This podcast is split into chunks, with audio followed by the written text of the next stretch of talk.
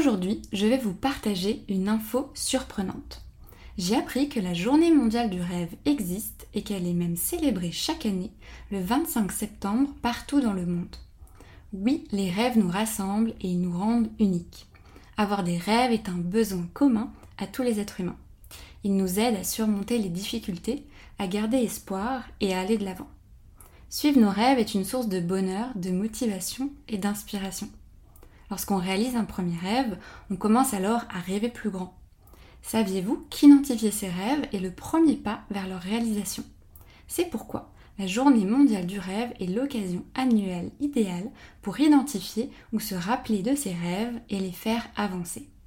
Sachez que vous pouvez tous organiser des actions à votre échelle à l'occasion de cette journée et en parler autour de vous pour qu'elle soit célébrée.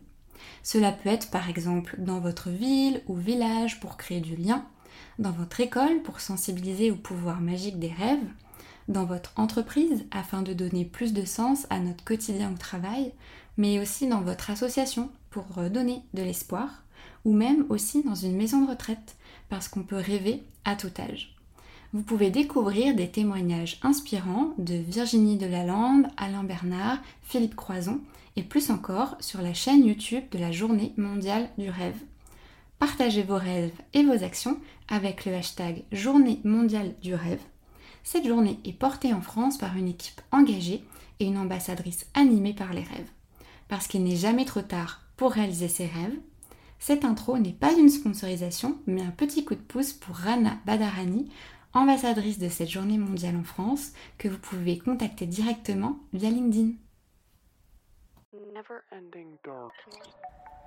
Hello Weirdo Bienvenue sur Destination Cosmos, le podcast de Turfu pour te faire vivre ta réalité. Celui des explorateurs qui prennent le pouvoir de leur trajectoire et qui osent se mettre en action pour créer la vie qui leur ressemble. Je m'appelle Marine et je suis, comme toi, un pur produit de l'univers. Une petite étoile dans une immense galaxie dont l'intention est de te donner l'élan pour croire en tes projets et les réaliser vraiment. Pour ça, je vais à la rencontre d'entrepreneurs de domaines variés et retrace avec eux leur parcours, leurs échecs, leurs réussites, mais surtout leur réalignement et les rencontres qui ont eu un impact déterminant. Et si la prochaine étoile, c'était toi?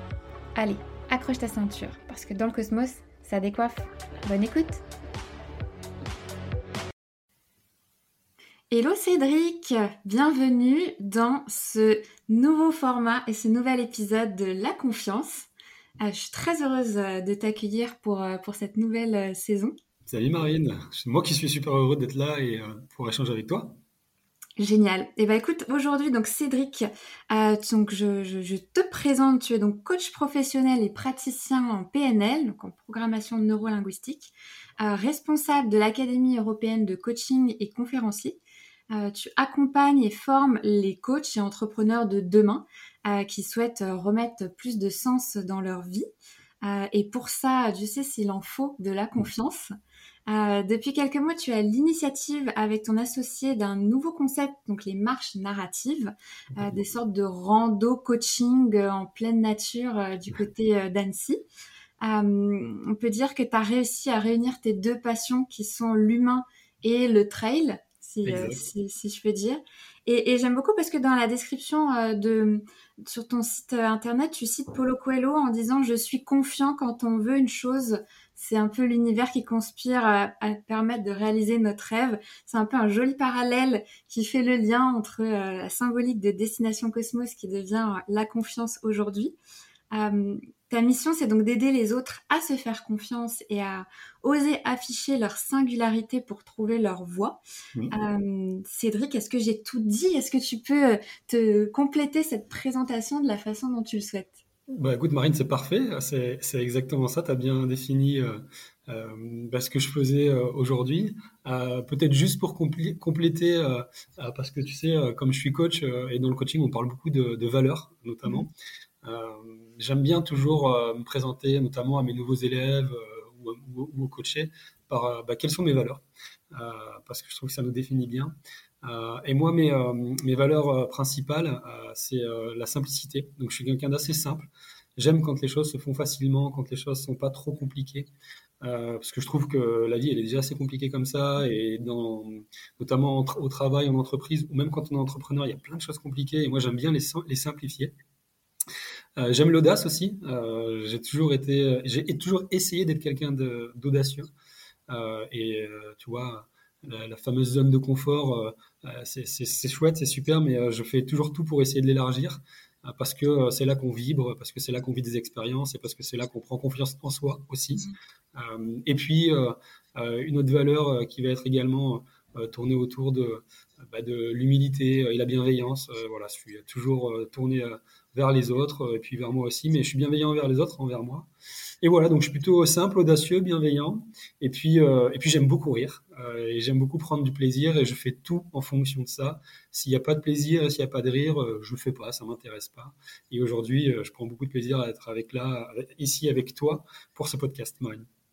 Eh ben, génial, mais c'est vrai que c'est important, tu parlais de, bienveillance et des fois on a tendance à oublier euh, la bienveillance envers soi. On est euh, bienveillant envers les autres, mais très dur euh, envers soi.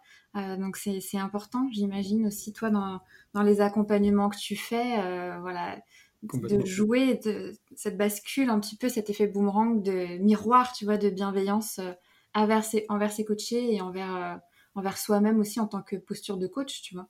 Ouais, complètement. En fait, le, le, moi, ce que je remarque souvent, euh, et peut-être plus avec, euh, tu vois, comme tu l'as dit, je, euh, donc je fais du coaching, mais je fais aussi, je forme des futurs coachs, et peut-être plus avec ces futurs entrepreneurs. je remarque qu'il y a beaucoup, beaucoup de, les gens sont très bienveillants envers les autres. tu sais, dans le métier du coaching, la plupart des gens qui viennent, c'est parce que, bah voilà, ils ont envie de transmettre, ils ont envie de partager, ils ont envie de, ils s'intéressent aux autres et on va dire que la, bienveillance est comme une valeur commune des coachs en général. Hein. Euh, mais souvent, euh, cette attention qu'ils ont pour les autres, ils l'ont pas pour eux-mêmes. Euh, pas parce qu'ils se font du mal, encore qu'il y en a qui peuvent être dans cette position de, tu vois, un petit peu les positions de vie de moi je suis pas bien, les autres sont, meilleurs, mm. mais plutôt parce que bah, ils sont pas confiance et parce qu'il y a le syndrome de l'imposteur qui revient très souvent, un grand classique que je vois souvent en coaching ou en formation. Et, et du coup, ils peuvent avoir cette tendance euh, très, très, très rapide à se dévaloriser et à se dire mais pourquoi moi euh, Est-ce que, est-ce que c'est bien Est-ce que je suis bien à ma place Pourquoi moi plus que quelqu'un d'autre, etc. Et en fait, juste veiller sur soi, parce que c'est ça être bienveillant, hein, juste veiller sur soi, veiller à s'affirmer, s'écouter et bien se connaître en fait, parce qu'il s'agit de bien se connaître. En général, derrière, bah, c'est là qu'on peut déclencher pas mal de choses. Et je le travaille beaucoup du coup en formation avec je te dis, il y a beaucoup de coachs et entrepreneurs que je vois qui sont euh, juste incroyables, de par leur expérience, leur histoire, leur singularité. Euh, et en fait, euh, ils n'osent pas en faire quelque chose. Ils n'osent pas en faire quelque chose parce qu'il y a cette peur, cette crainte. Alors que moi, tu sais, j'aime bien dire que si, si justement, si tu as peur, c'est que tu es dans le vrai, c'est que ça résonne et que ça vibre. Et à ton avis, pourquoi ça, vient d'où ce, ces peurs, ces croyances, ce, ce fameux syndrome de l'imposteur qu'on adore détester, euh, qui, est assez bah, commun en fait, euh, dénominateur commun à beaucoup de personnes et encore plus, ouais, j'ai l'impression à beaucoup de, de, coachs, ce qui est assez paradoxal puisque finalement on attend d'un coach qui, qui ait cette attitude, cette posture bah, de, confiance en soi, de tu vois, et, au final, bah, c'est les, alors est-ce qu'on dit c'est les premiers cordonniers, les, les, les, les, moins bien chaussés, ou est-ce que finalement on entreprend de sa douleur et on la transforme? Tu penses que ça vient d'où euh? Ouais, c'est une bonne question. En fait, euh, je pense qu'il y a plusieurs angles. Euh, tu vois, d'un point de vue plus global, tout ce qui est peur, crainte, croyance, etc., bah, c'est très lié à ce qu'on a vécu, la manière dont la société a évolué aussi, tu vois, sans faire sans rentrer dans de la sociologie de base, mais bah, voilà, c'est un petit peu avant, nos ancêtres, la peur, c'était des stimuli extérieurs liés au fait qu'on pouvait se faire dévorer à tout moment, etc. Ne pas avoir à manger ou ne pas pouvoir se chauffer.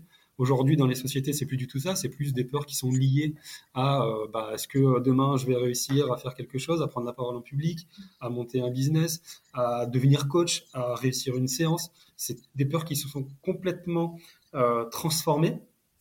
Or, bah, nous, euh, dans nos sociétés, on a quand même beaucoup plus d'historique euh, avec euh, l'avant, tu vois, il y a eu 200 000 ans de chasseurs-cueilleurs, etc.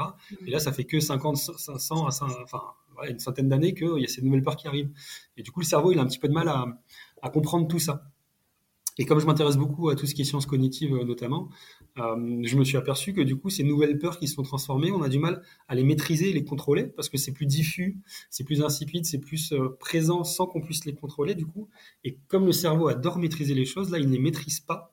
Du coup, il les subit et on est dans une forme de qu'est-ce que je fais avec ça quoi? Je ne sais pas quoi faire de ça.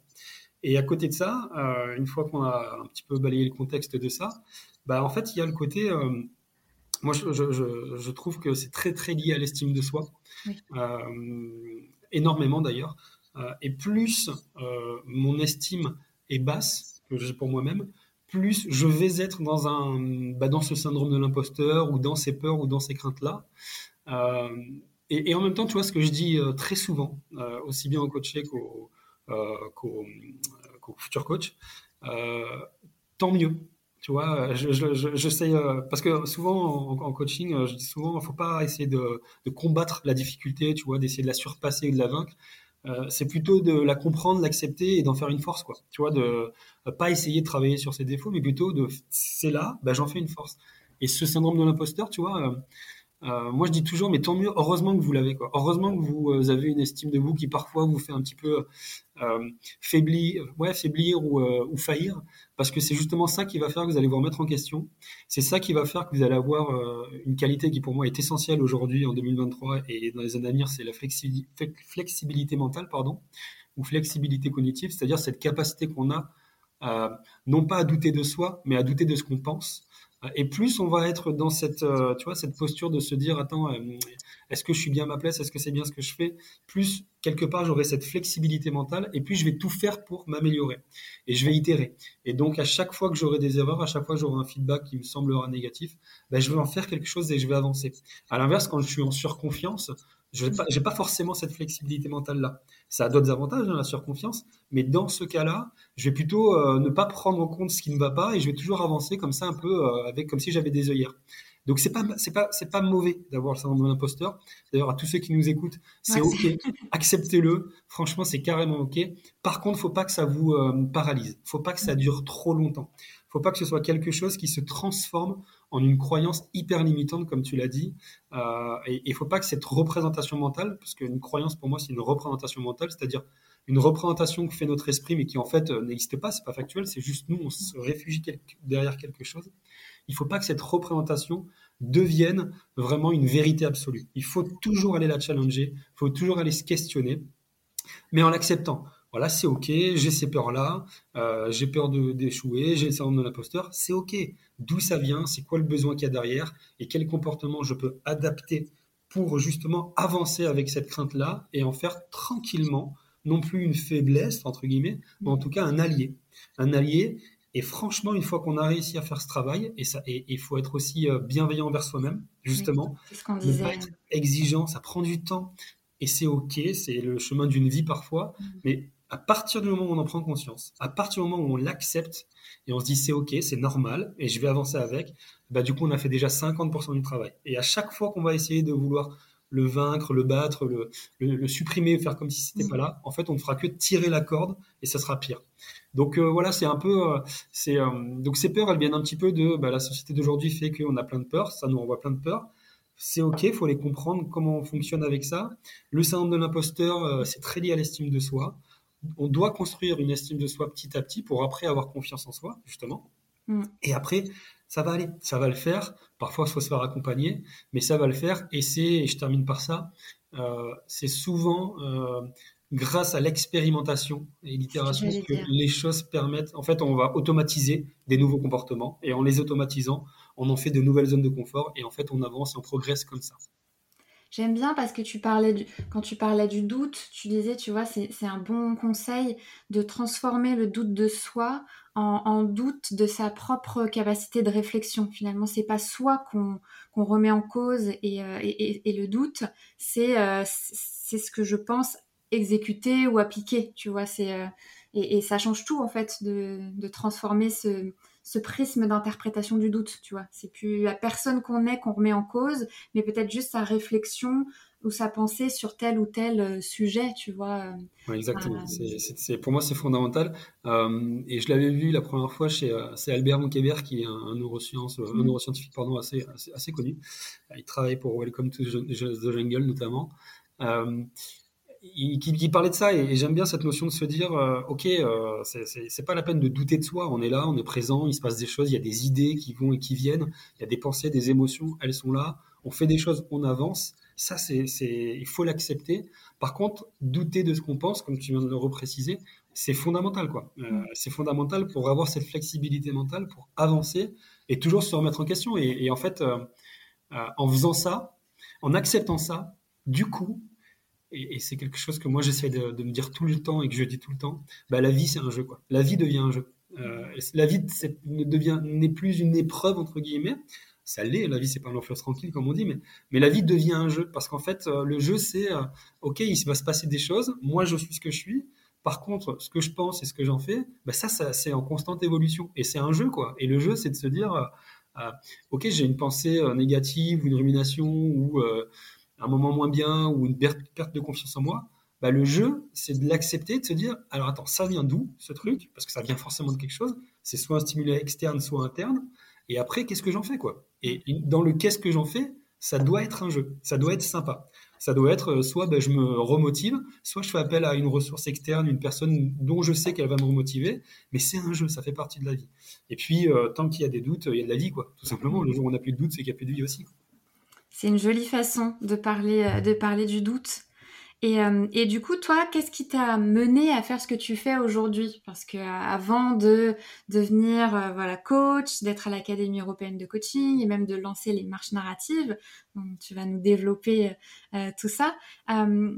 Est-ce que toi, tu as douté, tu as manqué un peu de confiance ou au contraire, tu as eu cette confiance de dire ah bah non, je vais, me lancer là-dedans? Qu'est-ce que, qu'est-ce qui fait que tu en es arrivé là? euh, alors, je, vais répondre à la question de qu'est-ce qui fait que j'en suis arrivé là, mais, mais, je veux aussi surtout te dire, euh, euh, oui, bien sûr que j'ai douté, bien sûr que j'ai eu des moments où j'ai perdu confiance en moi, et bien sûr que ça m'arrive encore aujourd'hui.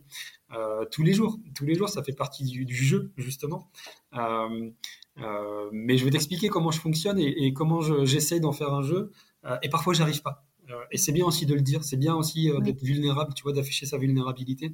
Moi, c'est un, c'est quand j'interviens pour du coaching pour des managers ou dirigeants, euh, la vulnérabilité pour moi c'est, un atout essentiel aujourd'hui. On a souvent voulu le cacher, il fallait montrer, fallait être fort, faut être un pilier. Faut...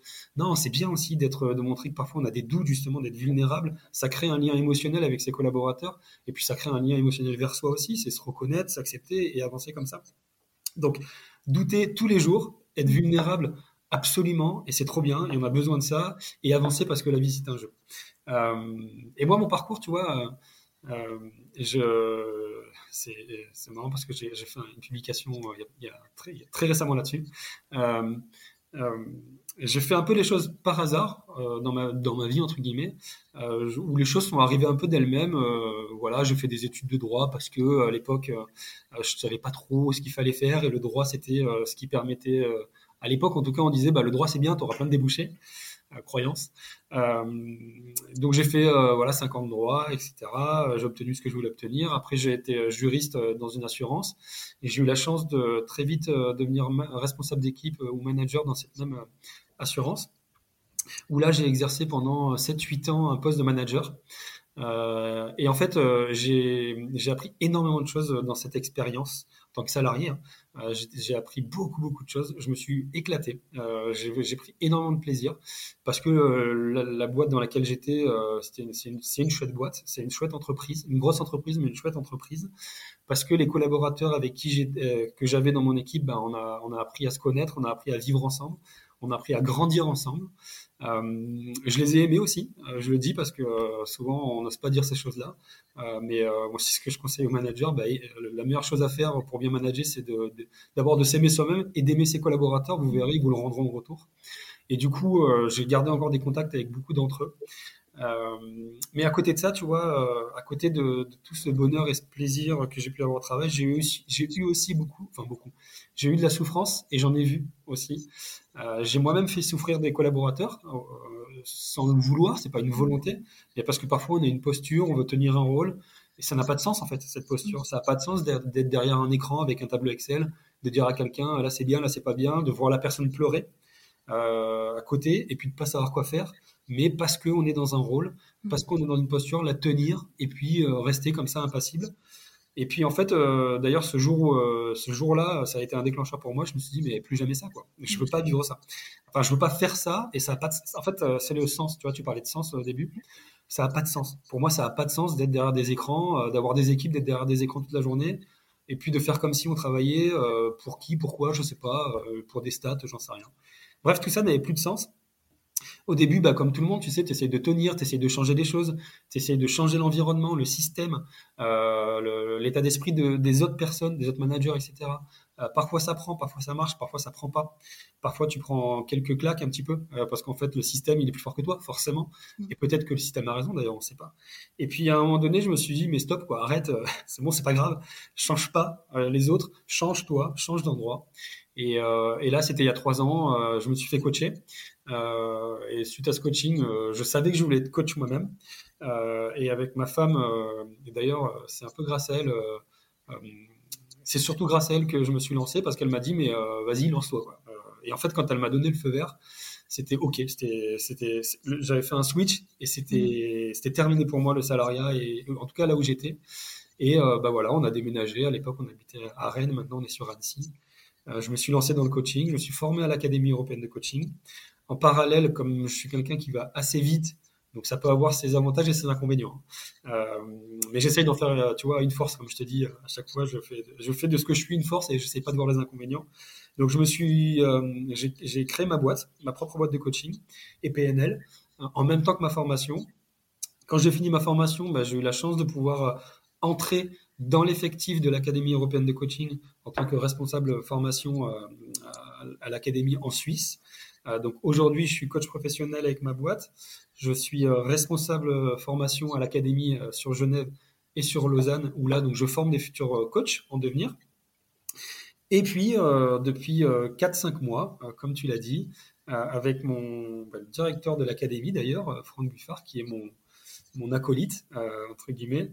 Aujourd'hui, on fait des, marches narratives, donc des randonnées coaching, euh, parce qu'on a un paysage qui est assez sympa autour d'Annecy, parce qu'on est animé de la même passion, euh, de vouloir faire vibrer euh, les autres, de, vibrer soi-même et que les autres vibrent avec nous, de permettre aux gens de trouver leur sommet, de permettre aux gens juste, tu sais, d'enlever leur masque et d'être authentique pendant ce moment-là, un moment sincère, 4 à 5 heures de marche, où on va l'écouter, on va s'intéresser à lui ou à elle, la personne va se sentir vivante et c'est juste magique à chaque fois et ça nous fait euh, enfin voilà il y a une forme de c'est presque indescriptible parce que c'est que du que de que de la vibration que du bonheur et, et en termes de confiance tu vois on parle de confiance en soi euh, à ce moment-là, à ce moment précis, les personnes sont tellement elles-mêmes parce mmh. qu'on essaie de tout faire pour qu'elles le soient.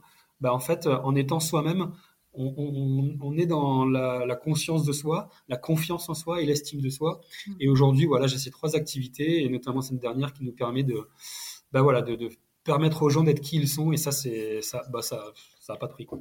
Et comment ça, comment ça a démarré finalement les marches narratives C'est parti, c'est parti comment? Parce que c'est vrai que on dit tiens, je vais aller faire une marche. ouais, bah, c'est une bonne question et, euh, et, euh, euh, et, souvent on nous, on nous, la pose et, c'est marrant parce que dans le storytelling, tu vois, souvent euh, l'histoire, elle, change un peu, tu sais, à force de la raconter. Euh, alors, on la pas, on l'a pas tant raconté que ça. Hein. Euh, donc ta question est très pertinente et, du coup, en fait, comme je te disais avec avec Franck, on est un peu pareil. tu vois, on a un peu, on est un peu pareil dans le sens on aime bien, euh, on aime bien la folie, on aime bien l'audace, on aime bien la liberté et la simplicité. D'ailleurs, nos trois valeurs communes, euh, tout à l'heure je te parlais de valeurs, mm. nos trois valeurs communes dans ces marches narratives, c'est simplicité, audace et liberté. Tu vois, on fait tout avec ça. S'il y a quelque chose qui, ne représente pas ces trois valeurs, on le fait pas. Et un jour, on s'est dit, euh, tiens, on devait, se voir pour parler stratégie, enfin, plein de choses. on s'est dit, bah, plutôt que d'être dans un bureau, classique, et, c'est très bien les bureaux. mais on s'est dit pourquoi est-ce qu'on n'irait pas en nature? Parce qu'on a bien marché, pourquoi on n'irait pas? Et du coup, on a fait, euh, on a été marcher du côté de la Tournette. Pour ceux qui sont d'Annecy, qui nous écoutent, euh, ils, vont, connaître. C'est le sommet le plus haut d'Annecy. Euh, on a marché et à ce moment-là, en fait, on s'est coaché parce que, bah, entre coachs, on a bien se coacher. En tout cas, on se posait des questions. Et arrivé au sommet, on a eu un sentiment euh, assez fort de se dire, mais en fait, euh, c'est juste ouf. Quoi. On, a, on a fait euh, plus de 1000, de 1000, 1000 mètres de dénivelé. on n'est pas fatigué. On, a passé un moment incroyable. On a eu des prises de conscience, des révélations.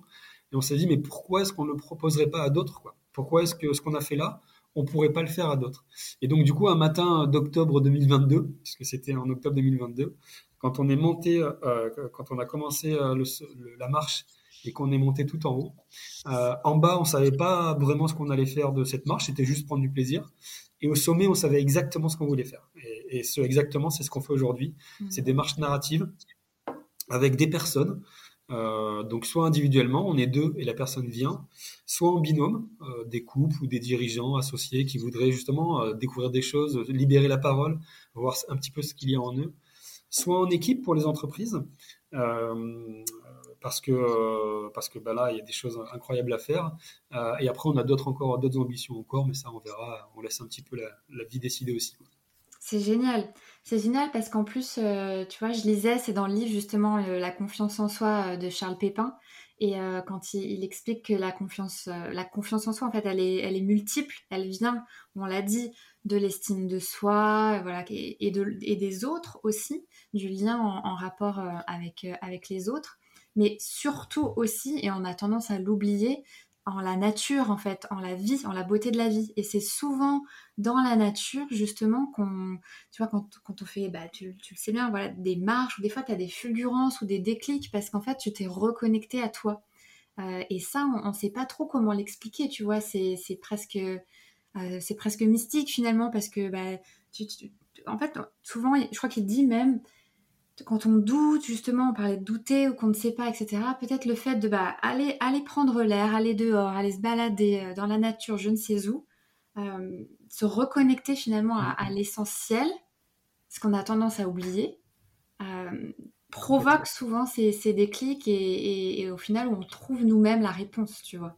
Ouais, je suis absolument d'accord avec toi. et d'ailleurs, le, il va falloir que je lise ce livre de Charles Pépin qui m'a l'air bien sympa. Euh, en fait, il y a, moi, j'ai pas mal. Euh, il, y a, il y, a, plein de trucs, plein de choses comme ça, comme tu l'as dit, par rapport à la, question de la connexion à la nature. Qu'est-ce qui se passe? Pourquoi là-bas il se passe un truc? Euh, Moi, je pense qu'il y a plusieurs choses. Alors, il y a, il y a, il y a tout ce que tu as dit, le côté un peu mystique, le côté déjà c'est tellement beau. Il y a un côté un peu contemplatif qui fait que bah, dans la vie de tous les jours, en fait, il y a beaucoup de bruit. Quoi. On est assourdi par beaucoup de bruit, euh, que ce soit les informations, que ce soit la charge mentale, parce qu'on a plein de choses à faire, que ce soit nos propres pensées, parce qu'on a l'impression de rater plein de choses. Donc en fait, on est constamment entouré de bruit, constamment pollué euh, cognitivement et euh, nos pensées par plein de choses. Et en fait, ce bruit, cette pollution mentale, on l'a pas en nature ne serait-ce que parce qu'on prend de la hauteur, ne serait-ce que parce que justement on se, on se on déconnecte et on se connecte à soi et à la nature, et du coup on est dans une forme de ouais, d'introspection, de contemplation qui fait énormément de bien. Euh, toute la charge mentale, la pollution mentale qu'on a dans notre quotidien, parce qu'en fait notre cerveau, comme on est dans un quotidien, il va reprendre ses mécanismes. Euh, il suffit que euh, quand je suis assis sur une chaise chez moi, à chaque fois que je me mets là-dessus, je me mets à penser à plein de choses. Notre cerveau, il a enregistré, c'est bon, et à chaque fois il va reproduire le même mécanisme. Du coup, quand il va en nature, il oublie tout ça. Euh, c'est nouveau, euh, on, capte les informations à travers nos cinq sens, et ces informations qui sont nouvelles et qui sont moins chargées de pollution, moins de bruit dans la nature, euh, voilà, les arbres, un lac, les oiseaux, l'air, le vent, etc. C'est un petit peu nouveau par rapport au quotidien. Du coup, il va complètement se décharger de notre pollution mentale et il va absorber ce qui se passe et il va complètement euh, c'est comme si euh, on crée de nouveaux espaces mentaux et qui nous font du bien. Et la deuxième chose, c'est euh, bah, un petit peu ce que je te disais, c'est que je lis pas mal de choses là-dessus et en fait, on est composé à 50% par notre génétique. Donc c'est l'inné, voilà, notre génétique, tout ce qui se passe au niveau biologique, et puis 50% par nos expériences. Donc ça, ça va être plus l'acquis, tout ce qu'on vit, etc. D'ailleurs, c'est pour ça qu'on dit qu'il faut vivre plein d'expériences, parce qu'en fait, ça, permet à notre cerveau de se régénérer, etc. Et on parle de plasticité cérébrale.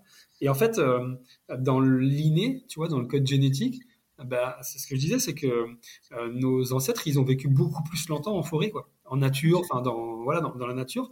Euh, on va dire sur, allez, si on prend l'histoire de l'humanité et qu'on faisait une frise de 0% à 100%, on a fait 99% dans la nature et 1% dans les villes, quoi. Et du coup, notre cerveau, il a, il a génétiquement, en tout cas, on a, on a enregistré ça, on a encodé ça.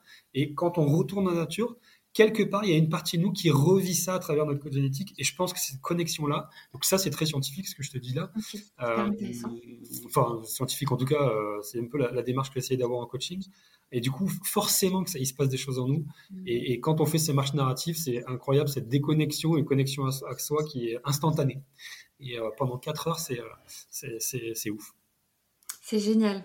Franchement, je j'adore. Je pense qu'il y a déjà beaucoup de personnes qui sont qui, adhèrent au, concept. Euh, et, comment est-ce que ta confiance en toi, euh, parce que tu vois, elle, a, elle évolue, en tout cas, elle a évolué, parce que justement, on parlait, on parlait tu disais, c'est pas inné, euh, il y a des choses, y a des choses innées, mais il y a des choses qui se développent aussi par l'action, par les expériences. Tu disais, plus on fait d'expériences dans sa vie, plus bah, justement ça, ça, augmente la confiance aussi, et, et, ça crée, ça développe la neuroplasticité dont tu parlais. Euh, toi, ton rapport à la confiance, euh, il est comment et comment, comment est-ce qu'il a évolué finalement? Ah, alors ça, c'est un... Là encore, euh, il y a tellement de choses à dire, c'est tellement vaste et c'est super pertinent et intéressant de se poser la question pour soi, toujours à chaque fois d'ailleurs. Encore plus pour un coach. Ouais, carrément, carrément, tu sais, c'est souvent c'est fondamental. Hein, de, Si on veut permettre aux gens de bien se connaître, il faut déjà bien se connaître soi-même. Enfin, en tout cas, c'est forcément lié. Euh, bah, tu sais, euh, euh, comment ça a évolué en moi? Ben, Je suis pas forcément quelqu'un à la base, pas forcément non plus aujourd'hui, qui a une grande confiance en soi. J'ai beaucoup j'ai beaucoup douté, mais comme tout le monde en fait, hein, on a tous des expériences de vie où il y a des moments où on doute, quoi. Euh, ça fait partie du jeu, encore une fois. Euh, j'ai beaucoup douté et euh, je pense que le fait alors il y a deux choses. Il y a le fait que par rapport à, ce qui me, à ce qui me compose ou le fait que je sois quelqu'un de ma valeur principale, une des valeurs principales, c'est l'audace, tu vois. Mm. Le fait de oser, ça m'a permis de faire beaucoup de choses sans trop réfléchir. Euh, et ça, c'est, je dis pas que c'est bien hein, tout le temps, mais pour moi, ça m'aide. Euh, le fait d'avoir fait plein de choses sans trop réfléchir, bah, ça m'a permis de faire plein d'expériences, de tester des choses et en fait de voir que ça pique pas ou que ça fait pas mal, et de voir que bah, une fois qu'on fait la chose une, bah, la première fois, bah, tout de suite la deuxième fois c'est plus facile, on doute moins et on prend confiance en soi. Simplement parce qu'en fait on crée de nouvelles zones euh, d'automatisme, quoi. Simplement on crée de nouveaux schémas automatiques qui fait que bah, ça devient facile et simple parce que le cerveau il a compris que c'est ok, ça va pas faire mal, on est en sécurité, donc on peut y aller. Donc si tu veux, il y a une partie de euh, le fait que je suis quelqu'un qui suis euh, qui je, je, je fais et je réfléchis après. Je dis pas que c'est bien, je dis pas que tout le monde euh, doit faire ça, mais moi c'est mon fonctionnement. J'ai plutôt cette tendance à oser faire les choses euh, quand on me propose des choses qui peuvent, euh, tu vois, qui peuvent un petit peu nous faire faire peur, quoi. Mm. Ah bah, justement, je me dis ok, fais et tu verras après, tu réfléchiras après. Et le fait d'avoir testé plusieurs choses, et je dis pas que j'ai vécu plein d'expériences, hein, mais le fait d'avoir très régulièrement essayé de sortir de ma zone de confort, bah ça m'a permis d'élargir et ça m'a permis d'avoir confiance en moi. ça c'est la première chose. Euh, la deuxième chose, bah, en fait, euh, j'essaye le plus souvent de me nourrir des feedbacks positifs. Euh, ça ne veut pas dire que j'exclus les feedbacks négatifs parce qu'ils sont essentiels pour mmh. progresser. L'erreur fait partie du progrès, je le dis constamment.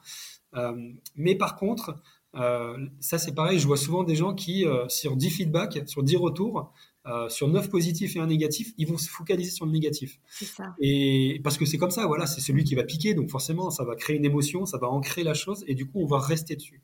Et moi, j'essaie de faire l'inverse. Et, et, alors, je sais pas si c'est un mécanisme de défense ou si je l'ai conscientisé, tu vois, mais euh, j'ai plutôt tendance à me rappeler de plein de choses positives qui m'ont été dites dans l'histoire de ma vie. Euh, un, professeur, un éducateur, un, un parent, un ami, etc. Et du coup, à chaque fois, ça m'a, c'est comme si j'avais des points de confiance. C'est comme dans un jeu, euh, genre Mario, Bros. Mm. je gagne des vies. Et à chaque fois, je gagne des vies. Euh, et aujourd'hui, euh, je suis plus en positif parce que je regarde plus tous ces points positifs-là. Et, comme je me focalise beaucoup là-dessus, bah en fait, ça, fait du bien, quoi. Mm. Et à chaque fois, je, ouais, j'aime bien cette image du jeu vidéo avec des vies. J'ai l'impression d'avoir plein de vies d'avance parce que à chaque fois, je me connecte à tous les feedbacks positifs que j'ai eus. Et puis parce qu'à chaque fois, en faisant des choses, il y a toujours du feedback positif et négatif. faut prendre les deux, et puis il faut essayer d'avancer aussi avec le positif. Et ça, c'est la deuxième chose, tu vois. J'essaye de me focaliser beaucoup sur le positif. Alors peut-être que je fais partie des optimistes, je sais pas. Mm. En tout cas, ça m'a ça m'a beaucoup aidé euh, moi en, tant que coach notamment. Et puis troisième chose, euh, et là, ça va peut-être aider les, les, personnes qui nous écoutent ou les futurs euh, les personnes qui veulent suivre un coach notamment. Euh, quand j'ai des moments de doute, parce que ça arrive très souvent, et heureusement, c'est ce que je disais, bah, je me pose, tu vois, j'essaie de, de m'auto-coacher, quoi. Je me pose des questions et je me dis, tiens, euh, c'est d'où ça vient ce truc? C'est quoi, euh, si j'ai une émotion négative, parce que c'est une émotion souvent, mm. euh, qu'est-ce que ça dit de moi? Tu vois, la première question que je me pose, c'est d'où ça vient physiquement? C'est où? C'est quoi? C'est dans le ventre? C'est dans la gorge? C'est dans les mains? C'est où? Du coup, ça fait retomber la pression. Tu vois, je suis en train de rationaliser ce qui se passe. Parce que c'est ça, en fait, je reprends le contrôle. Et après, je me dis, OK, qu'est-ce que ça dit de moi, ce, ce truc-là? C'est quoi le besoin que je cherche à combler? J'ai une émotion négative parce que j'ai une peur, une crainte, euh, une limite, un obstacle, quelque chose, il y a forcément derrière cette émotion un besoin à combler. C'est quoi le besoin? Et une fois que je trouve le besoin, donc tu vois, le schéma c'est ça, hein, c'est physiquement d'où ça vient, qu'est-ce que ça dit de moi cette émotion, quel besoin je cherche à combler? Et une fois que j'ai trouvé ça, bah après je me dis ok, j'ai ce besoin-là, peut-être de sécurité ou de reconnaissance. Hein, je, me, je, me, sers de la pyramide de Maslow notamment qui est connue. Et je me dis bah voilà, en fait là c'est juste un besoin de reconnaissance c'est bon, euh, tu l'as compris, et quel comportement tu peux avoir. Et du coup, je vais agir sur mes comportements. Donc ça se fait rapidement. Hein. Et je me dis, bah là, en fait, ok, bah du coup, par rapport à ça, je sais que j'ai ce besoin-là. Donc j'ai plutôt agir comme ça. Je dis pas que ça marche tout le temps. Je mmh. Euh, je dis pas que c'est une solution miracle. Par contre, ce qui est sûr, c'est que le fait de passer par ce processus cognitif, tu vois, ce schéma de pensée, bah en fait, ça fait tout de suite retomber la pression, l'émotion, et ça me permet juste de comprendre d'où ça vient et d'avancer avec et d'essayer d'agir euh, là-dessus. Voilà, et ça, c'est une technique que j'utilise souvent. Sans, euh, rester, sans rester trop accroché. Euh, ouais, c'est ça, c'est ça, c'est ça. Mais voilà, mais sinon, ouais, la, la, confiance en soi, c'est un processus, voilà, qui fait partie de moi. le doute aussi, ça fait partie de moi. Ça, euh, voilà, tu sais, moi j'avais, moi j'avais une maman qui était, euh, enfin j'ai une maman euh, qui, qui, est très anxieuse, très, enfin voilà, que je considère comme très anxieuse, très inquiète. quelque part, je l'ai pris cette anxiété avec avec moi. Et du coup, parfois, souvent, je suis en, en état de stress, d'anxiété pour pas grand chose. Et, et, voilà, ben, je, j'essaie de le comprendre, j'essaie d'avancer avec, j'essaie d'en faire un allié. Je veux surtout pas que ça disparaisse, mm. parce que ça fait partie de moi et que ça m'envoie des signaux.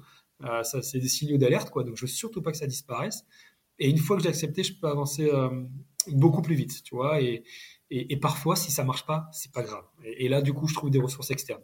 Euh, ma femme, des amis. Euh, voilà, je. je, je j'allais dire, qu'est-ce qui t'aide Qu'est-ce qui t'aide dans ces situations-là, finalement, pour.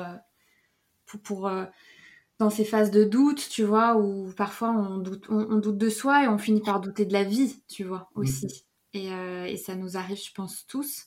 Et, et, à quoi, tu, justement, quels outils t'aident dans ces moments-là, par exemple? Ah, Dans ces grands moments de doute, ou euh, vraiment, comment ça mm. Alors, il y, a, si tu veux, euh, pareil, je te parlais de questions à se poser. Il y a une autre question que j'aime beaucoup me poser. Euh, je me dis, ok, là, ça va pas, etc. dans six mois, si tu te projettes dans six mois, tu vois, c'est la visualisation en mm. PNL. En PNL, on, on utilise beaucoup ça. les Américains le font très bien, le font souvent d'ailleurs. C'est, ok, projette-toi dans un état désiré, comme on dit en coaching, c'est-à-dire projette-toi dans six mois. Qu'est-ce que tu veux Qu'est-ce qui se passe que tu veux qui se passerait dans six mois mmh. Et dans ce moment-là, à ce moment-là, ce moment de doute, quelle place il, quelle place il occupe? Et en général, il occupe aucune place. Mmh. Euh, parce qu'en fait, tu visualises quelque chose de tellement positif que du coup, ce doute, il a déjà disparu. Et après, je me dis souvent, attends, dans six, euh, en quoi ça va changer ton univers quoi? En quoi ça va changer ton monde? Dans six mois, ce truc, il aura disparu. Quoi. Euh, donc, j'utilise beaucoup la visualisation, tu vois, en PNL. c'est quelque chose que je pratique beaucoup. Euh, alors je dis pas que je suis un spécialiste pour moi, je le fais beaucoup avec mes coachés et, mhm. j'essaie de le faire le plus possible.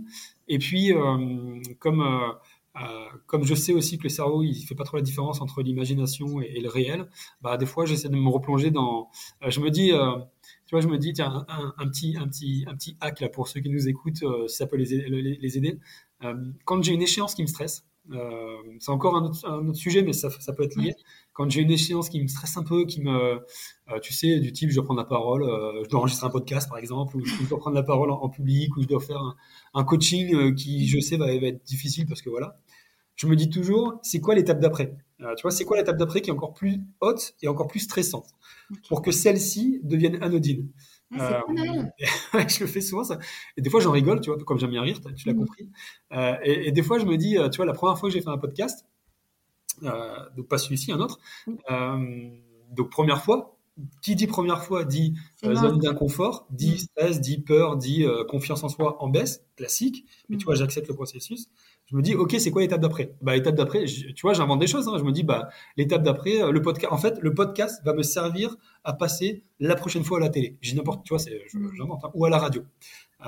et du coup, ce step d'après, qui forcément va, générer encore une angoisse différente, va rendre le step qui va arriver anodin et va juste se dire, non seulement c'est largement OK parce que derrière, il y a quelque chose de plus, difficile, mais surtout, c'est ce qui va te permettre d'aller vers ce qui est de mieux derrière. Euh, et tu vois, je me, je me dis, donc visualisation, ou alors en quoi ce qui va se passer va t'aider pour la suite, qui va être, elle, encore plus difficile.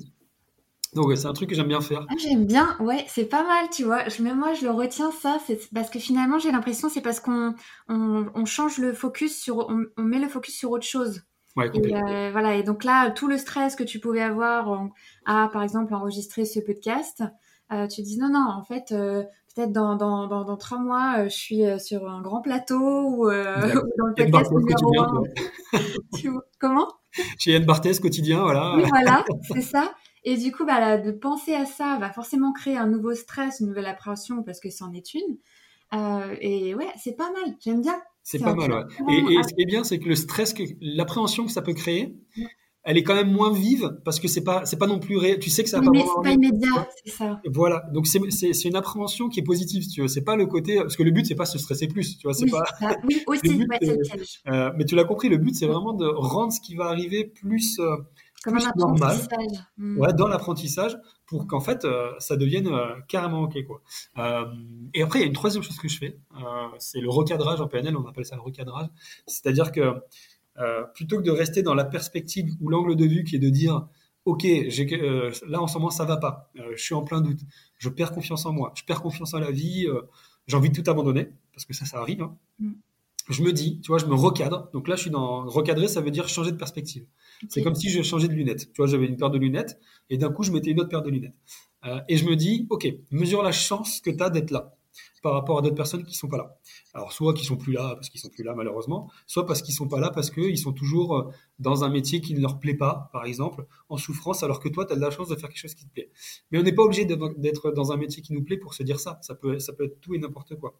Et, tu vois, juste, juste ça, c'est assez puissant. Le recadrage, vraiment, je me dis, euh, ok, mesure la chance que tu as d'être là, quoi. Mm. Euh, mais tu as, peur de prendre la parole en public avec, avec 20 personnes, mais mesure la chance que tu as de pouvoir encore parler, quoi. Tu vois, juste des choses comme ça. Mais tu as la chance de pouvoir avoir 20 personnes qui sont là pour toi et qui sont là pour t'écouter. Elles sont venues pour toi. C'est une chance. C'est pas un problème. C'est une chance. Mm. Et du coup, ce tu vois, je mets une autre paire de lunettes et du coup, je m'envoie, et du coup, autre paire de lunettes, autre vision, autre, euh, autre schéma cognitif, autre émotion, parce que du coup, c'est un neurotransmetteur, ça m'envoie tout ce qui est dopamine, etc. Mm. Et du coup, euh, bah, je me sens beaucoup mieux. Et tu vois, ces schémas, je les fais et, et, je les fais beaucoup en coaching ou en formation pour les élèves, et j'essaie beaucoup de me l'appliquer. Euh, et c'est plutôt pas mal. Et, et voilà, faites-le, c'est c'est assez simple. Hein. Euh, vraiment, visualisation ou, je, ou de l'état désiré. Qu'est-ce que je veux dans six mois? Visualisation du step d'après qui est un peu plus compliqué. Et du coup, celui qui arrive, il est simple ou alors euh, recadrage en mode euh, attends mais euh, tu me dis la chance que tu as de, juste de pouvoir parler rien que ça et là en général ça devient plus simple hmm. et c'est pas mal c'est des bons hacks de cerveau, oui, j'aime beaucoup. Mais je tâcherai moi-même de m'en souvenir, tu vois. c'est vrai, on a tous des phases, des phases d'un peu, même de désespoir, le, mot est fort, mais où tu dis la situation, elle évolue pas, elle change pas, j'ai l'impression que dans un an, j'en serai au même endroit, etc. Alors effectivement, euh, ça rien de se lamenter et ça passe par l'action. Si on ne met pas soi-même des, des, moyens pour passer à l'action, c'est sûr qu'il va rien se passer, même si des fois la vie fait que, mais bon quand même, ça ne fait pas tout, c'est pas magique. Euh, mais, mais, comme tu dis, d'imaginer euh, cet état désiré, déjà je pense que hum, inconsciemment ça joue sur, sur la mise en place de premières petites actions, puis après ça, ça évolue quoi. Ouais, et puis, et il y a autre chose aussi, euh, euh, dans ces moments-là, euh, vraiment de doute, de, voilà, comme tu l'as dit, mais soit ça peut être, alors ça peut être des doutes existentiels en mode, mais c'est quoi le sens, j'ai plus de sens, et on, peut partir très vite après, non pas en dépression, mais en, en pensée noire, mm. soit de doutes plus liés à mais j'y arriverai jamais, mm. du style je me lance dans l'entrepreneuriat, je me lance dans le coaching, tiens, parce que j'ai parlé de ça parce que j'en vois beaucoup. mais c'est super dur. j'en vois souvent des personnes qui, dès les premiers mois, euh, bah, on, se rappelle, on se contacte euh, des élèves parce que, moi j'aime bien garder le contact avec mes élèves, j'aime bien les aider, j'aime bien, on aime bien les, on aime bien d'ailleurs, je suis pas le seul, on aime bien les accompagner parce que voilà, on considère qu'on est plus qu'une formation à l'académie, on est aussi euh, euh, voilà, c'est comme une famille, quoi. On va les aider. Et j'en vois souvent qui m'appellent au bout de trois mois et qui me disent, mais en fait, c'est super dur, quoi. parce qu'au début, on a la croyance que, bah, je fais une formation, j'ai un site internet, c'est bon, ça va venir. En fait, non, ça ne vient pas. Si c'était facile, tout le monde le ferait. Euh, et, voilà, et, souvent, ce que je leur dis aussi, c'est euh, euh, dans ces moments-là, euh, essayez de bien vous entourer. Quoi. Essayez de vous entourer de personnes qui vont vous envoyer des, du positif. Mmh. Pas des personnes qui vont vous renvoyer leur propre peur. Pas des personnes qui vont vous dire, bah, tu vois, je t'avais dit, mmh. c'est dur, tu vois, c'est pas, c'est pas fait pour tout le monde. Ou c'est la crise. Moi, moi, quand je me suis lancé, il y a trois ans, c'était en plein Covid. Enfin, lancé quand j'ai quitté mon job pour devenir coach. Euh, mes amis, parce que c'est en général les, ceux qui vous disent ça, ils veulent vous protéger. Hein. Euh, euh, c'est pas pour nous embêter, c'est pour nous protéger. La première chose qu'ils m'ont dit, c'est ça va être super compliqué, on est en plein Covid. Les entreprises, elles ont plus de budget pour le coaching, les formations. Tu vas galérer. Et, peut-être qu'elles en général, d'ailleurs, les personnes qui disent ça, c'est des personnes qui savent pas parce qu'elles ne l'ont jamais fait. c'est aussi drôle de, constater ça. Bref, tout ça pour dire que c'est pas grave, c'est ok, c'est normal, c'est des gens qui vont vous proposer, projet de protéger, qui peut-être renvoient leur propre peur. Mais euh, à ces moments-là, il faut savoir s'entourer de personnes qui, à l'inverse, vous vont vous envoyer des choses positives. Des personnes qui savent vraiment, qui, l'ont vraiment fait. Et euh, voilà, si c'est, on est en plein doute existentiel ou en plein doute sur ce qu'on va réussir à faire ou pas, entourez-vous, entourons-nous de personnes, et on a tous des personnes comme ça dans notre entourage, qui, euh, un mot, un sourire, une question, une phrase, une heure de conversation vont nous envoyer tellement de bien que du coup, ça va, allez, c'est bon, ça apaise et on avance je, te rejoins entièrement euh, là-dessus. Et c'est pas souvent, et c'est bien souvent, c'est pas forcément notre entourage proche justement qui vient. C'est à l'extérieur qu'on va puiser euh, cette ressource-là qui nous porte, parce que finalement, dans notre cercle proche, c'est tous ceux qui veulent nous protéger, et c'est justement ces personnes-là, cocon, refuge, dont on a qu'on a l'habitude de côtoyer, qui vont pas nous tirer vers le bas, mais pour nous protéger, vont pas forcément nous tirer vers le haut euh, sur sur ce qu'on veut mener. Euh, de cette importance de bah, de d'avoir l'entourage proche, mais aussi d'aller chercher à l'extérieur par le réseau, par euh, euh, le networking, par plein mmh. plein de plein de plein de choses, ces ressources externes dont, dont tu parlais. Et, et, aussi, je rebondissais sur ce que tu disais on disait oui, c'est pas fait pour tout le monde, c'est dur. Mais en fait, des fois, j'ai l'impression qu'il faut aussi un petit peu cette part de naïveté quand on se lance aussi. Parce que sinon, on se lancerait pas, tu vois. Ah c'est après qu'on se rend compte, ah là oui, en vrai, c'est dur, j'ai tout ceci à mettre en place, à faire. Mais, mais heureusement qu'on était naïf au tout début quand, quand on s'est lancé et que, euh, voilà, est-ce que ça vient de cette confiance, des fois, parfois une confiance naïve, mais quelque part, il faut aussi un peu la cultiver parce que sinon, on reste un peu à l'arrêt, tu vois. Mais, euh, alors, je suis carrément d'accord avec toi et c'est marrant, c'est souvent ce que je dis. Euh, euh, moi, j'ai une grande part de naïveté, d'insouciance, etc. Et, et, je suis trop content de l'avoir parce que du coup, ça me permet de faire les choses sans voir les risques ou les dangers parce que je me dis trop bien, il va se passer plein de choses et je vois pas les dangers ou les risques. Mmh. et pour moi, à chaque fois, je dis bien, je précise pour moi parce qu'il faut pas que chacun prenne, chacun son fonctionnement. Quoi. On est tous mmh. singuliers, on est tous différents. Il faut vraiment trouver sa manière de penser et ses mécanismes. Mais pour moi, ça m'aide beaucoup.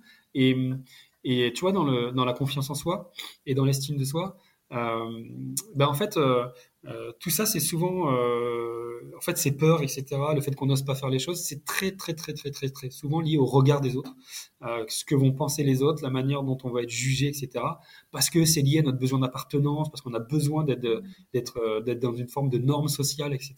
Et donc, si un jour on n'est plus vraiment dans cette norme et qu'on se sent jugé du coup, on va on va, bah, on va se sentir en, danger, euh, même euh, psychologiquement, et du coup, on va pas aimer ça. Mais il faut savoir s'en libérer, ce regard des autres. Pour, faut vraiment se recentrer sur soi.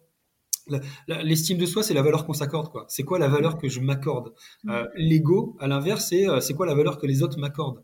Et, et, ce que je dis souvent, c'est bien sûr qu'on on se, on avance grâce à, on se positionne par rapport aux autres, c'est normal, mais il faut savoir le plus souvent possible rester focus sur soi. Quelle est la valeur que je m'accorde et, euh, le regard des autres, bah faut le laisser aux autres.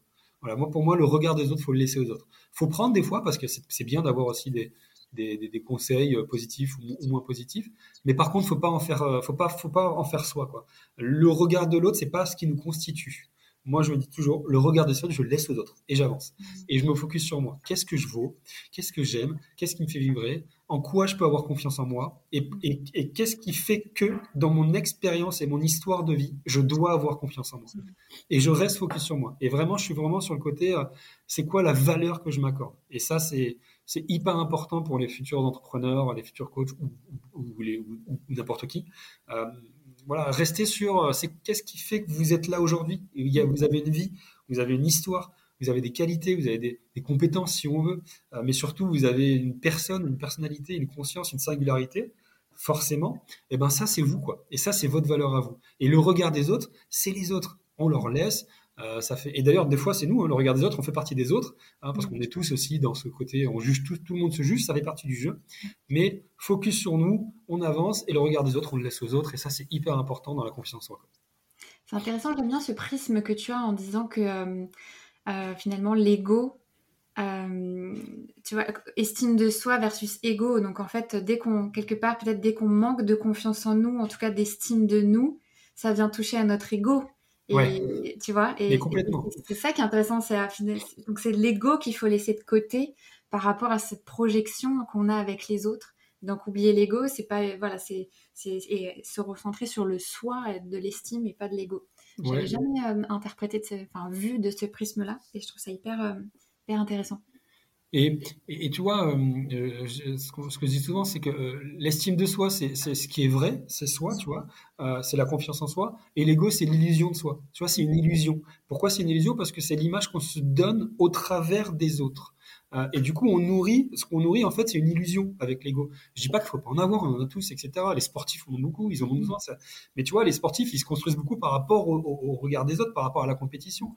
Mais ça, c'est autre chose. Ils le font parce qu'ils ont, euh, bah voilà, il y a des enjeux, c'est compliqué, il y a de la compète, ils sont pas seuls. Mais tu vois, on est toujours par rapport aux autres. L'estime de soi, c'est soi, et c'est soi-même. Et il y a, y, y a, trois questions que j'aime beaucoup poser en coaching. Et je vais les poser euh, par rapport à ce qu'on dit, tu vois. Tu peux te les poser aussi, Marine, si tu veux. Euh, euh, tu vois, la première question, et j'adore la poser, c'est à quel moment de ton quotidien tu te sens le plus toi? Toi, à quel moment de ton quotidien tu es le plus toi? Ça, c'est la première question. Mm. Et du coup, bon, déjà, ça, ça, nécessite une réflexion, parce que c'est pas une question qu'on entend souvent. Et la deuxième question, parce que souvent la réponse, pas tout le temps, mais souvent la réponse c'est, euh, je vais te donner des réponses que j'ai eues pour te, pour pas dire n'importe quoi. Les réponses que j'ai eues, ça va être, ben le, moment où je suis plus moi, c'est quand je suis seul et que je fais du yoga. Le moment où je suis le plus moi, c'est quand euh, je rentre chez moi, qu'il y a personne. je dis ça, c'est un pote qui m'a qui m'a dit ça et ça me fait rire quand il m'a dit ça. Il m'a dit, euh, bah moi je suis, quand je suis plus moi, c'est quand je suis chez moi, je rentre, je peux crier. Mmh, ça me fait de, de repenser à ça. Euh, et tu vois, et la deuxième question, c'est quand, la réponse est celle-ci, euh, qu'est-ce qui fait que tu es seul quand tu es le plus toi? Qu'est-ce qui fait que tu t'autorises à être toi que quand tu es seul et qu'il n'y a personne? Hmm. Et tu vois, là, les personnes, en général, elles prennent conscience que, bah, en fait, euh, quand il y a d'autres personnes, elles ne sont pas elles-mêmes. Quand il y a d'autres personnes, elles sont plus dans l'illusion, dans une forme de rôle, de posture. Et quand on est seul, on est soi, parce qu'on est focus sur soi, on a de l'estime. Et après, en général, la troisième question, pour ceux qui nous écoutent et qui ont fait le cheminement, et qui effectivement, quand ils sont le plus eux-mêmes, ils sont seuls, bah, posez-vous la question de euh, à quel moment, enfin, qu'est-ce que vous attendez, pardon, pour être vous sans restriction, quoi? Qu'est-ce que vous attendez pour être vous sans restriction?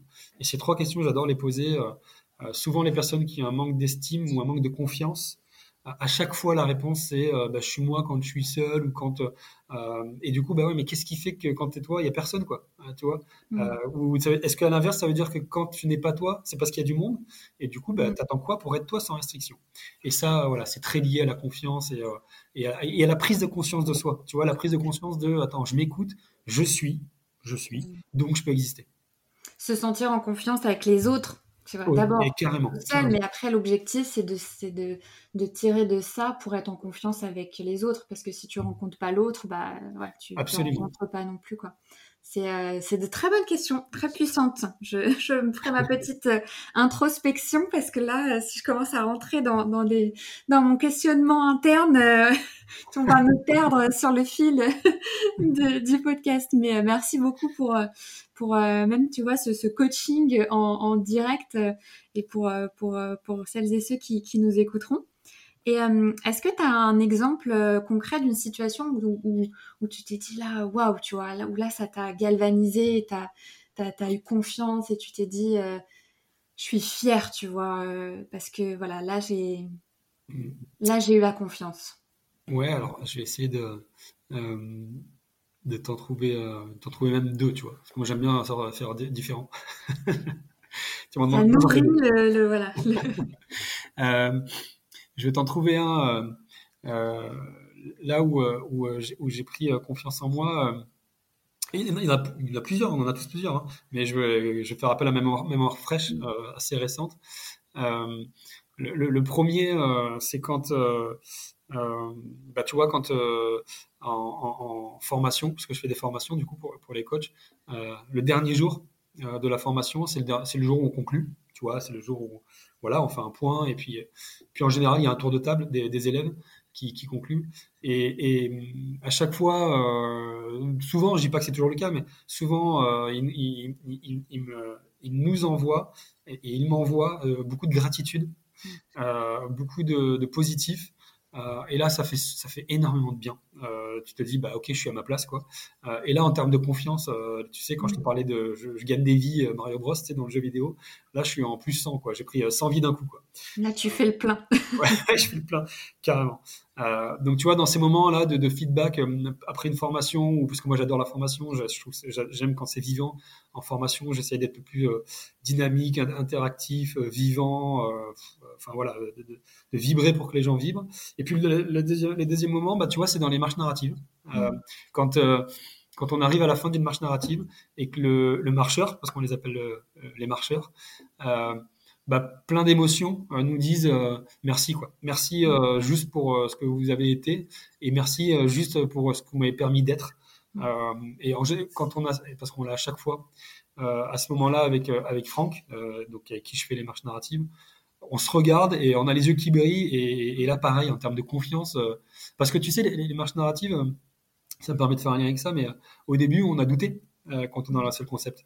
Les premières fois, on s'est dit, est-ce que ça va marcher quoi? Est-ce que est-ce que ça va avoir, l'effet qu'on veut? Est-ce que ça va plaire? Tu sais, il y, a toujours ces pensées négatives qui arrivent alors qu'il n'y a aucune raison de les avoir. Mais... Et, et, plus on en a fait, et tu vois, là, on en arrive tout doucement, on en a, on en a fait une dizaine déjà. Euh, et, plus on avance, et plus aujourd'hui on a confiance en nous. Euh, mm.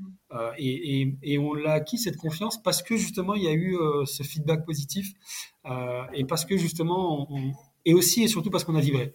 Tu vois, à la fois c'est venu par rapport au feedback et à la fois c'est venu parce que on l'a fait avec avec plaisir, avec bonheur et tu vois avec émerveillement même parfois. Tu vois, on peut, on peut prendre tous les tous les mots de Surtout dans la nature. Et surtout dans la nature. Et, et voilà, et tout ça, c'est des, ça, ça, ça, te donne confiance en soi, euh, mais plus plus quoi. Euh, et, et, la confiance en soi, on, doit pouvoir l'avoir euh, dans tous les gestes du quotidien. quoi. Mm. Euh, c'est pas forcément, on n'est pas obligé de faire des trucs de fou pour avoir confiance en soi. On n'est pas forcément obligé d'avoir, euh, parce que là je te parle de feedback positif, mais ça peut juste être dans le regard de quelqu'un. Ça peut juste être dans quand je, jette quelqu'un ou, je le remercie chaleureusement, sincèrement, et qu'elle me regarde et que je vois que vraiment elle a senti ma sincérité. Bah, ça fait du bien aussi. Et, cet état d'esprit positif, d'ouverture vers les autres, de bienveillance, etc., euh, mais ça donne, euh, mais ça donne confiance en soi, quoi. Et, et à l'inverse, l'esprit de fermeture, de rigidité euh, et de et, de ouais de, de, un peu malsaine bah forcément ça va réduire notre confiance en soi. Donc euh, voilà c'est les exemples c'est ça tu vois tu m'as posé une question je suis parti sur plein de choses. Comme tu je non mais j'aime bien j'aime bien le c'est aussi dans les petites choses parce qu'on peut se dire oui il n'y a pas besoin euh, d'être euh, Kylian Mbappé de mettre tu vois pour pour se dire pour avoir confiance en fait. On peut on peut tous, tu vois, dans les petites choses aussi, pas que dans les grandes choses, parce que ça vient, euh, voilà, euh, donner encore plus de vie, comme tu dis, encore plus de, de, de points, tu vois, de, confiance, mais même aussi dans des, dans des petites choses. C'est ça aussi. à, remettre en, contexte. Bah, merci beaucoup. On arrive à la fin bientôt de, de, cet épisode. moi, j'ai une question à, à, te poser un peu pour clôturer ce, ce, ce, partage. C'est toi aujourd'hui, Cédric, qu'est-ce que tu dirais finalement à l'enfant que tu étais par rapport à tout ce dont on vient de se dire? ouais, bah tu sais, je, à l'enfant que j'étais, euh, je lui dirais, euh, la première chose que je lui dirais, c'est parce que c'est ce que je dis à tout le monde, je lui dirais, que si tu as peur, c'est que tu es dans le vrai. Hmm. Euh, si tu as peur, c'est que tu es dans le vrai. Parce que si tu as peur, c'est que justement, alors je parle pas des dangers externes, il s'agit pas de rouler à 300 sur l'autoroute, mais si tu as peur de faire quelque chose, si tu si t'es pas à l'aise, si tu sens que ça, ça, ça, il y a une tension, bah, c'est que tu es dans le vrai, c'est parce que ça vibre en toi, c'est parce que mm. justement, euh, tu es en train de faire quelque chose qui te touche, tu es en train de quelque chose qui résonne et ça va résonner chez les autres. Donc, si tu as, si as peur, c'est que tu es dans le vrai. Euh, et puis, je dirais aussi, euh, continue de rire et de jouer. Parce que la vie, ça doit être un jeu. La vie, c'est un jeu. Et parce qu'à chaque fois que tu vas rire et que tu vas jouer, bah, les autres vont rire et jouer avec toi. Et, en fait, ça sera tellement plus facile. Et, et si tu resteras dans cet état d'esprit, euh, voilà, ris, joue, la vie est un jeu, l'abondance amène l'abondance, tu vois. Euh, c'est ok, c'est largement ok. Et quoi que tu fasses, quoi que tu fasses, ça sera ok parce que de toute façon, tu auras ri et tu auras joué. Et du coup, euh, ça peut être que, que top. Merci beaucoup, merci Cédric. Euh, c'était euh, c'était un super euh, un super moment et je pense que voilà ça va. On a eu des bons hacks de des bons hacks de cerveau, des, des bons des bons conseils pratiques du, du, du, quotidien. où est-ce qu'on peut te, te, suivre, te contacter, suivre les marches narratives et tout ce que tu fais aujourd'hui? Ouais, bah écoute, alors très, de manière très simple, on peut me, suivre sur LinkedIn. Voilà, je suis très présent sur, enfin très présent, je suis assez présent sur LinkedIn parce que j'aime bien ce réseau social. Donc je suis facilement, euh, faut pas hésiter à me contacter en message privé, en ce que vous voulez. Euh, LinkedIn, éventuellement Instagram, enfin et Instagram aussi d'ailleurs. Pour les, les, marches narratives, pareil, LinkedIn euh, et Instagram. Euh, donc LinkedIn, c'est en mon propre nom, hein, Cédric Khalifa. Euh, Instagram, ça sera euh, James Edin, euh, parce qu'on s'appelle comme ça avec Franck. C'est le côté, nom duo. Ouais, c'est notre duo, le nom James Edin, parce qu'on a la fureur de vivre, tu vois. Donc, donc James Edin. et aussi parce que, je vais le dire parce que ça fera rire Franck quand il va écouter ça. James Edin, parce que moi j'aime bien, je, je, je, dis n'importe quoi et lui il j'aime tout. Donc ça fait James. Voilà, ah, c'est pas mal. ça, me tient à cœur de le dire. Donc voilà, LinkedIn, Instagram, euh, et puis euh, plus personnellement pour du coaching, ce sera Onset Coaching qui est ma, ma structure. Et puis pour venir se former à devenir coach, bah, c'est l'Académie européenne de coaching. Mais euh, voilà, mais, mais, le plus simple possible, c'est LinkedIn et Instagram et James Edin, et on est là. Super. Bon, je mettrai tout ça dans les ressources de l'épisode. Merci beaucoup Cédric pour, pour, ce, pour ce chouette moment. Et, euh, et, puis, euh, et puis, on te dit euh, à très vite. Ben, un grand merci. À... sur Instagram, alors. Ouais, et eh ben, un grand merci à toi, Marine. C'était chouette. J'ai beaucoup apprécié ce moment. et continue comme ça. C'est top ce que tu fais. Et, et j'aime beaucoup tes questions. Donc, un grand merci, Marine. Merci beaucoup. Avec grand plaisir. À bientôt, Cédric. Salut, Marine. Salut.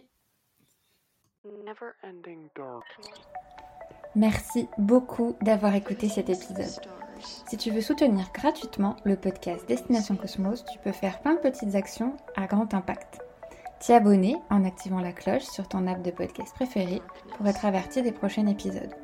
Me suivre sur le compte Instagram destinationcosmos.podcast ou sur LinkedIn en cherchant Marine Lejeune. Tu peux aussi me repartager en story sur les réseaux sociaux, ça fait toujours plaisir parce que c'est grâce à toi que Destination Cosmos peut continuer à rayonner et à se développer. Et enfin, si cet épisode t'a plu, tu peux aussi aller lui mettre 5 étoiles sur Apple Podcast ou Spotify. Le Graal ultime, c'est de m'écrire une évaluation. Tu sais, ce truc qu'on fait rarement parce qu'on pense que les autres vont le faire à notre place.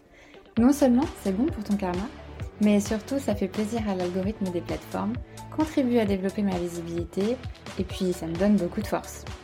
Entre nous, c'est quoi deux minutes à l'échelle de l'univers? Allez, je te dis à bientôt dans le cosmos pour un prochain voyage.